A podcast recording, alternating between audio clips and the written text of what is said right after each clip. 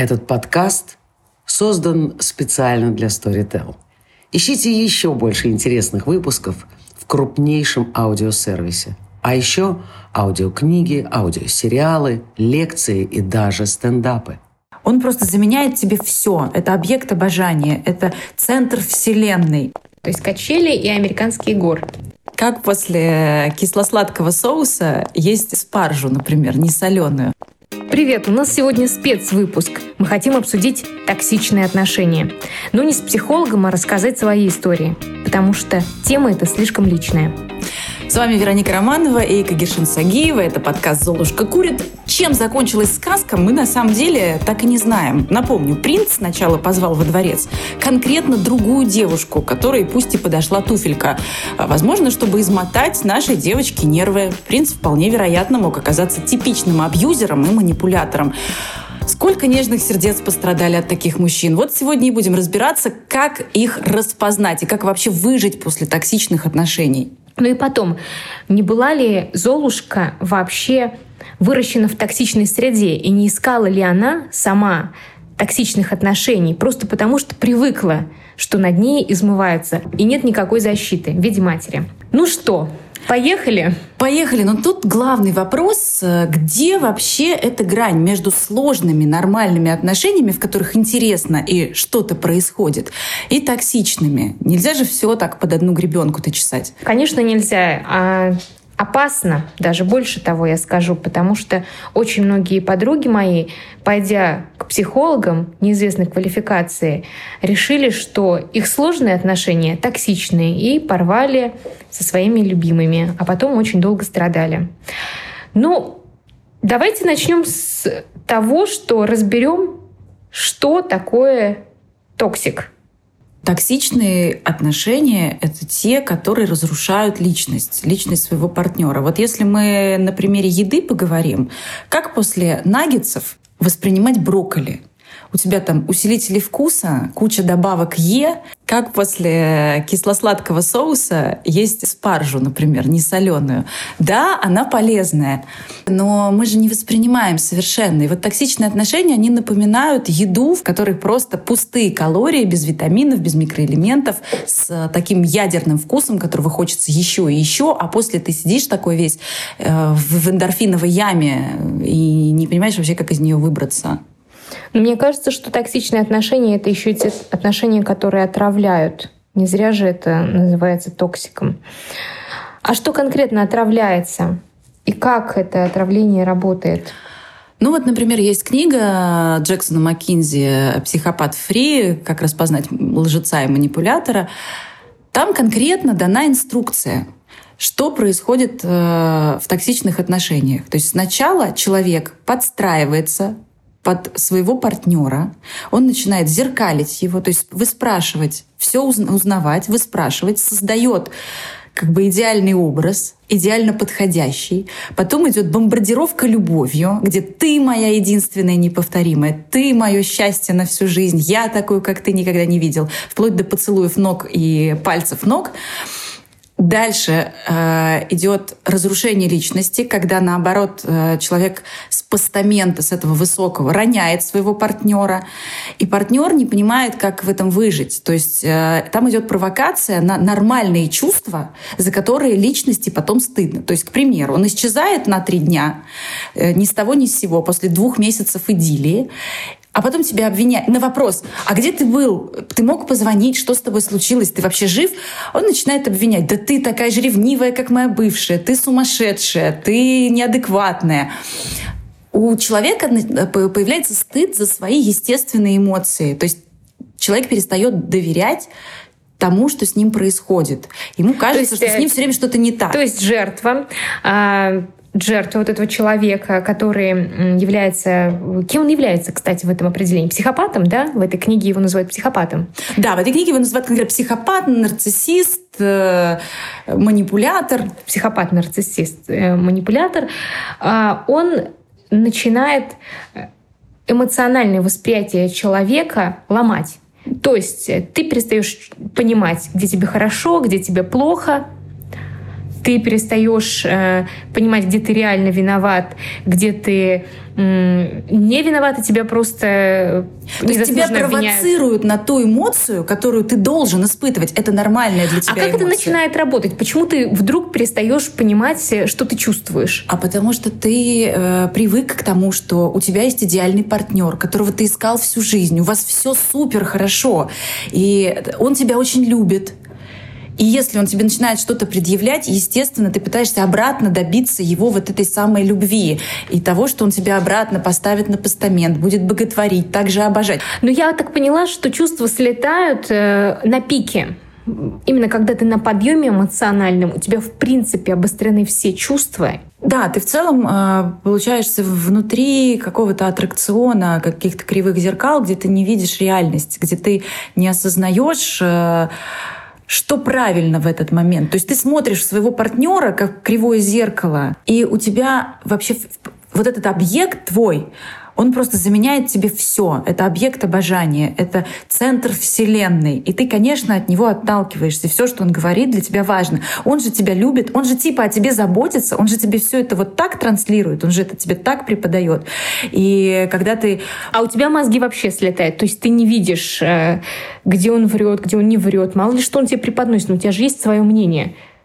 Вот не видишь в этом состоянии. Правда, не видишь. И Но все... это особое состояние, к это которому особо... нужно прийти. Да, и все жертвы э, как раз манипуляторов, все жертвы, которые выходили из токсичных отношений, вот они именно так и пишут, что э, в этот момент... Я был слеп. Я ничего не понимала. Ну, учитывая, что любовь в целом ослепляет. Это похоже на наркодилера, который пришел, засыпал тебе полную дозу, тебе стало классненько, а потом он у тебя ее отобрал. И ты идешь на все, чтобы вот обратно эту дозу, этот кайф получить.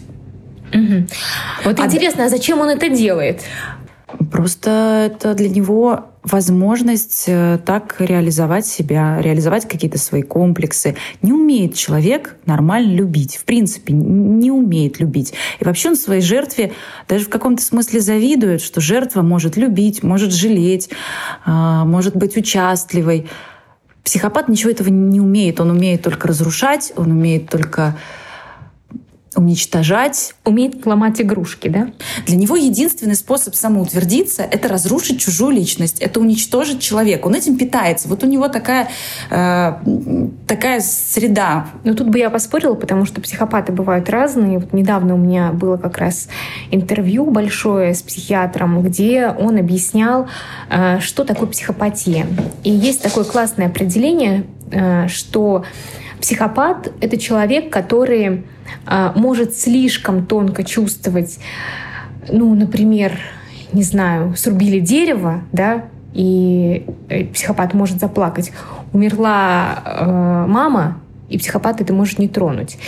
То есть непредсказуемая реакция? Непредсказуемая реакция и не обязательно отсутствие эмпатии, но как бы проявление эмпатии в какие-то непонятные для нормального человека моменты. Ну, Или отсутствие эмпатии. Психопаты бывают разные. Бывают слишком эмпатичные психопаты, бывают без эмпатии. То есть это такие как бы разбалансировка, в общем. Наверное, механизм. это просто частный случай как раз психопатии. Вот то, что в токсичных отношениях и проявляется, э, когда человек не может чувствовать, когда у него... И там, кстати, один из критериев, у него нет совести.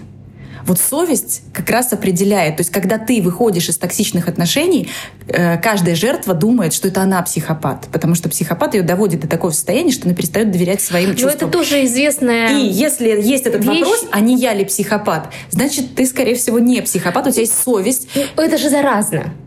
То есть ты как будто бы заражаешься вот этим вирусом. Да, да, это похоже на, это похоже на вирус. Потому что люди вообще, они же настраиваются друг на друга. Это известный факт. Да? Да, это похоже Особенно на, близкие. Похоже на вирус и похоже тем, что после этого, а, после, после выхода из этих отношений, а, человек совершенно не понимает, что ему делать. То есть он прям болеет.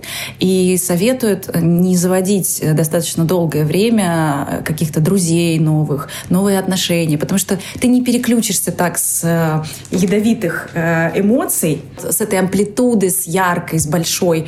Ты так, так легко не переключишься на что-то нормальное, на что-то спокойное, и на что-то здоровое. А сколько нужно восстанавливаться? Несколько месяцев как минимум не заводить новых отношений, даже не пытаться, потому что будет сравнение, потому что... А, и плюс самый главный рецепт. Значит, самый главный рецепт — это оборвать все контакты. Причем э, киберслежка, когда ты заходишь в фейсбучик и проверяешь, что он там, значит, пишет, кого он там добавил, с кем он там общается, э, вот это в первую очередь нужно исключить, потому что тебе кажется, что ты ведешь себя как детектив и в отношениях, и после, а на самом деле ты, ты там совершенно не в этой роли. Тебе подбрасывают те улики, которые ты должен видеть. То есть психопат mm. знает твои больные точки, конкретные больные точки, что ты, к примеру, хочешь замуж. Ну, мы разбираем на примере мужчин, да, мы mm-hmm. пытаемся сегодня спасти женщин, которые вышли из этих отношений, не знают, что им делать, и э, находятся в раздрае, в унынии, в депрессии, естественно, это все прямое следствие, э, с разрушенным разрушенными э, внутренним состоянием, может быть, кто-то с карьерой. Э. Так вот, э, психопат знает твои больные точки, будет давить именно на них, находя треугольник и заставляя тебя ревновать и показывать, что вот именно к другому теперь человеку он относится ровно так, как ты от него ждала. Mm. То есть то, чего ты хотела. И другой человек, новый человек становится снова средством для средством, абсолютно. того, чтобы рас, расквитаться с тобой, ну и заодно решить какие-то свои личные проблемы. Интересно. Другое дело, что м, вот этот случай, который ты описываешь, это, конечно, редкое редко встречается, как мне кажется. В основном мы встречаемся в жизни со сложными отношениями, которые, кстати, очень похожи на вот эту психопатическую схему, которую ты описала. Почему? Объясню. Значит, вы встречаетесь, первый этап, да, вы встречаетесь, и он тебя боготворит, он говорит, что ты лучше всех на земле, что ты самая-самая. Я не хочу какого-то конкретного мужчину в пример приводить, я приведу в пример себя. Я, когда влюбляюсь, я первые три месяца человеку говорю, что он самый-самый, что он лучше всех, я ставлю его на пьедестал, я его боготворю, и, в общем-то, это как раз нормально. Дальше. Двигаемся к следующему тезису. Он тебя блокирует, он исчезает, он что-то. Ну, на самом деле, и такое в моей жизни тоже было. А почему ты блокируешь исчезаешь? Ну, потому что я... Э, Э, я, конечно, делаю это не, не случайно, я это делаю в ответ на какую-то реакцию. Э, ну, то есть обида, да? Обида меня может заставить очень долго с человеком не общаться, не разговаривать. Не потому, что я хочу над ним поиздеваться и не отвечаю полгода ему ни на одно сообщение. Не поэтому, а потому что мне так больно, и настолько вот. я честно не хочу его видеть, что пошел он в жопу. Вот тебе больно, понимаешь? Вот это ключевое. Ты страдаешь. Вот здесь есть разница. Психопат не страдает в этой истории. Он просто отключает, человека блокирует из своей жизни и не чувствует к нему ни жалости, ни боли какой-то по этому поводу. Он технично, как маньяк-убийца, режет тебе сердечко. Он, собственно, и есть маньяк-убийца, судя по всему, потому что разницы особо нет. Физически тебе уничтожает выражать или эмоционально. Вот. А, но тем не менее, все равно, когда у этих книг, и, кстати, есть еще одна книга тоже про токсичные отношения, называется «Женщины, которые любят очень сильно». Вот я ее в свое время тоже прочитала. Автор этой книги Робин Норвуд. Еще раз повторю, женщины, которые любят слишком сильно. И там как раз описывается схема того, как женщина попадает э, в токсичные отношения, как она вот, кстати, это обратная схема. То есть тут психопат якобы тебя сам нашел, сам убил, да, но на самом деле а, женщины, очень многие, которые из токсичных семей, у которых, например, а, родители были алкоголиками или были наркоманами, они ищут ту же самую схему сами. И очень сильно любят вот таких людей, которые их изводят, которые их мучают. Эм, самый классный такой визуальный пример, если вы смотрели фильм Фореста Гамп, про Фореста Гампа, у него была подруга, да. Э, у которой отец пил, и который выгнал из дома ее и сестер. И как потом, э, спустя 20 лет, она искала себя в Калифорнии с разными веществами, и как она встречалась с мужчиной, который ее бил. И в итоге она заболела страшной болезнью. Это, э, как выяснилось, позже гепатит Б, от которого она и умерла. Собственно, человек искал смерти. Вот, пожалуйста, женщина, которая любит слишком сильно, женщина, которая выросла в токсичной среде и которая искала э, этот эти токсичные отношения сама. Но к чему я все это говорю? Прочитав эту книгу, я решила, что я ищу токсичных отношений.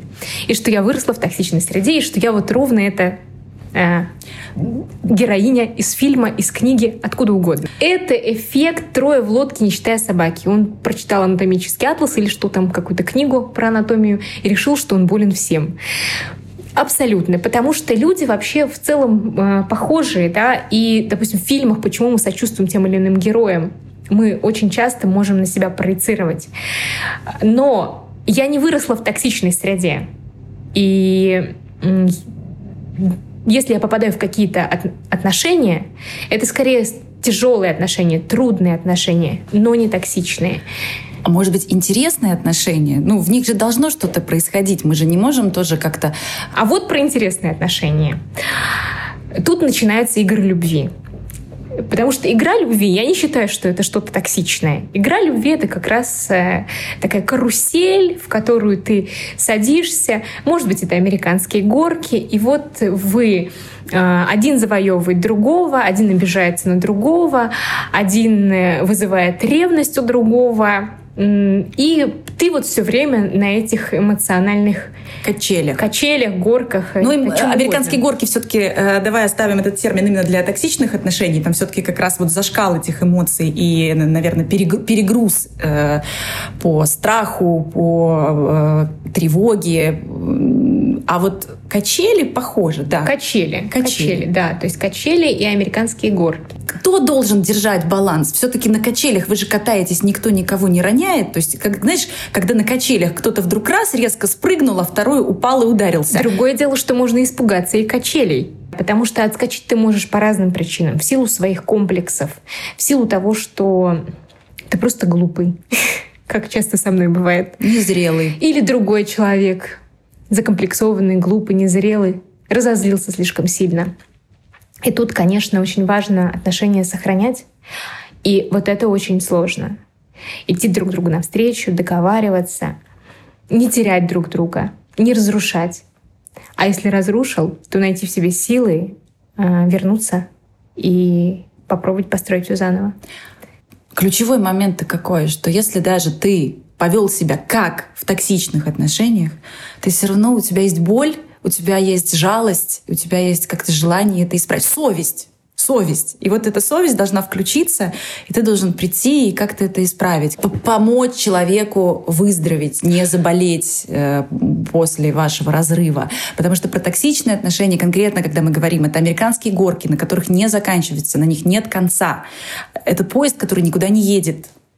Это э, просто все время эмоциональные перепады ради эмоциональных перепадов, после которых тошнит, после которых плохо и после которых вообще невозможно стоять ровно на земле. Но ведь еще какой момент. Мы стали все такие нежные, такие хрупкие. У нас такая вот реальность, знаешь, от всего на нас чихни, и мы уже все там упали.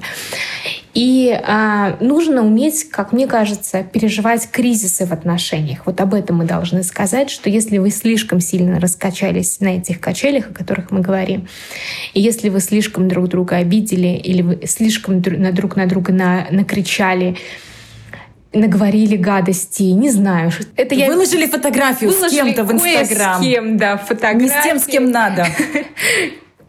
Вот, кто-то заходит дальше. Я вот стараюсь так не делать, но бывают разные ситуации. А, нужно понимать, что а, вот если вы в кризисе, то кризис обязательно закончится. Что вообще кризис, к нему мы как-то относимся негативно, а кризис на самом деле очень хорошая вещь, потому что кризис — это период узнавания друг друга. Я расскажу совершенно пример из другой области. А, связан он э, с моим опытом работы учителем в школе. И вот мы, когда выезжали в детский лагерь на практику, э, нам, у нас была задача познакомить детей, влюбить их друг в друга, э, сделать так, чтобы они были друзьями. И все это нужно было проделать за 21 день. И обычно в первый день люди, дети смотрят друг на друга внимательно, пытаются э, узнать имена.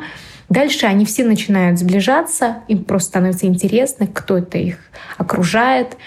Дальше происходит э, любовь земная, потому что вдруг они встречают каких-то классных людей вокруг себя. Обычно это очень хороший детский лагерь, то, куда мы ездили. Вот. Но в, на 14 день или на 13 день непременно случается чудовищный кризис. Это дети не из токсичных семей, но они умудряются, простите за грубость, обосрать друг друга так, что ты думаешь, господи боже, откуда все это? Откуда вот лезет вот это все из тебя? Пушистый мой. То есть кризис неизбежен даже у самых... Э, Нежных не, созданий. У тех, которые выращены в любви. И кризис э, это на самом деле период, когда э, они друг друга очень начали узнавать, а потом узнавание, оно переросло в то, что это моя игрушка, это моя кроватка, не сиди здесь, не, не, не, не смотри так, не зови меня, а ты, ах, ты меня не позвал. И э, в этот период люди узнают друг друга, они узнают... Э, о том, у кого какой темперамент, кто, кто насколько громко кричит, кто насколько громко плачет, кто насколько э, тяжело обижается. И происходит настройка друг на друга новая это нужно проходить. И на самом деле э, после таких смен, когда э, вы правильно просто спокойно относитесь и ко всем этим этапам и настраиваете детей на хорошие отношения друг к другу, они, они становятся друзьями на долгие годы. Вот это вот хороший очень результат был всегда для меня, как для педагога. Но у них при этом был педагог и вожатый. Понимаешь, что-то должно сближать, что-то должно помочь пройти этот кризис. Для кого-то это воспитание, для кого-то это любовь семьи, пример того, как какой должна быть семья, какими должны Для быть кого-то это друг или наш подкаст. Знаешь, мы с этой целью, мне кажется, и собираемся. Да, и вот... Чтобы поддержать наших слушателей. А еще вот такой момент есть, да, что э, когда собираются дети, и вдруг среди них оказывается ребенок, который из детского дома, я не хочу никого обидеть. Я очень сочувствую детям, которые растут без родителей. Но действительно, уже в 10 лет они другие. И там очень заметно, что э, в период, когда одни дети э, проявляют ласку, внимание, заботу, любовь или злость, горечь, страдание, обиду, что бы то ни было, они в балансе. Все равно они не вылетают из этих чувств. Чувства сильные, разные, но тем не менее есть какая-то балансировка. А у детей, которые из детских домов, с ними все очень сложно. И их может держать среда. То есть вот ребенок из детского дома, когда он оказывается среди своих сверстников, у которых в порядке эмоции, он тоже настраивается на них. Но если они внутри своей э, среды, или если этот ребенок откололся и утащил другого, то там начинаются проблемы. Токсик. Ну, то есть домашний ребенок, он может свинтить. Домашний, хорошо воспитанный ребенок, он, он может свинтить. Поэтому, конечно, э, тут уже мы обращаемся к Берну, да, к Берну. Внимательнее к своим внутренним детям, друзья. Не отпускайте их с психопатами погулять. Ну и если уж мы заботимся о наших слушателях, выступаем в роли вожатого, я просто поделюсь своим опытом, скажу, что да, в моей жизни были именно токсичные отношения, когда взрослого человека уже невозможно переделать, и взрослый человек способен разрушить для другого и его самооценку, и его карьеру, и какие-то установки, какую-то веру в себя. В этой ситуации нужно просто признать, что любви в этом никакой не было. И человек, с которым были эти отношения, это была некая иллюзия, некая проекция. Но самого вот этого объекта вожделения, объекта жалости, потому что э, психопаты, манипуляторы, они вызывают жалость. Это одна, один из способов воздействия на нас. И после этого нужно найти в себе силы, собраться, отрезать этого человека из своей жизни, понять, что его как реального существа не было никогда.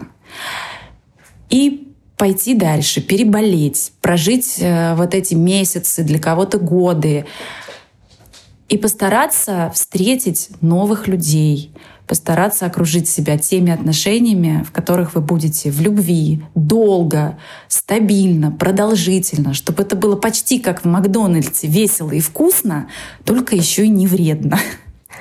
Но я добавлю от себя, если вы встретили свою настоящую любовь, боритесь за нее, даже если вам трудно, и иногда отношения напоминают токсичные. Иногда карусели превращаются в американские горки. Ну, бывает, бывает, ничего страшного. Целую, люблю. Кагершин Сагеева. Вероника Романова. Спецвыпуск «Золушка курит». Пока. Вы дослушали до конца и хотите послушать еще? Просто зайдите в Storytel и слушайте без рекламы и без ограничений все, что пожелаете. Слушайте. Будьте умнее.